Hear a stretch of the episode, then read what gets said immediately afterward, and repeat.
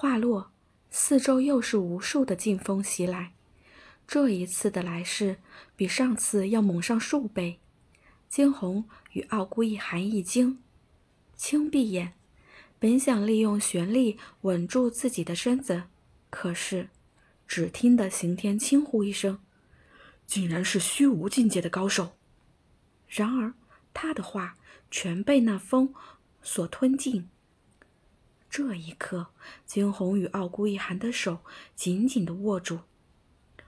纵使那风再大，二人紧紧抱在一起。他们说过，不管有什么事情，都会一起承担，哪怕是上刀山下火海。不知过了多久，那风终于平息了下来，而这一刻，四周早已是换上了另外一幅场景：山石嶙峋、完全陌生的地方。空气中一片诡异的气息。惊鸿微眯起眼，唇角缓缓地勾起一丝冰冷的弧度。哼，外人传言极其恐怖的黑暗幽冥，原来也不过如此。好狂妄的小丫头，年纪轻轻就闯入我黑暗幽冥，倒是有几分本事。只是……今日，你只有死路一条。装神弄鬼的算什么？有本事出来，直接跟我面对面！你这样，只算是个缩头乌龟。惊鸿冷喝：“哼，好！”只觉四周的气息一下子凝滞了一般，下一刻，一个黑影从半空闪现。直直的落在了不远处的假山石上。你是黑暗幽冥的主人，那强大的气息没理由让惊鸿不相信眼前这人就是黑暗幽冥的主人。眼前的男子一身黑袍，剑眉飞舞，周身笼罩着无形的气势。那黑袍男子想开口说些什么。却是见得惊鸿话锋一转，哈，看来你真的是黑暗幽冥的主人呐！我看也不过如此。之前我可是领教过魔的厉害的，没想到黑暗幽冥的人竟然比不上魔。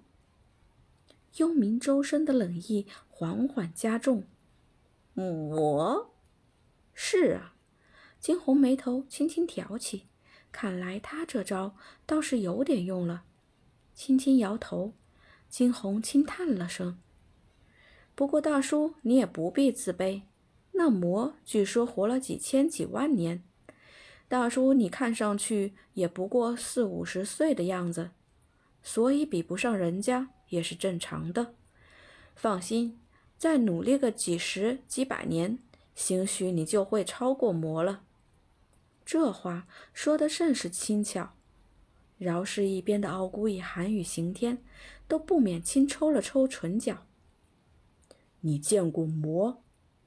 幽冥微微眯起眼来，眸中闪烁着不定的光芒。是啊，见过，只是可惜了呀，这魔呀，已经快觉醒完毕，整个人间将要经历一场浩劫了。本来我还想着来你幽黑暗幽冥借个东西，到时候咱一起对付魔的。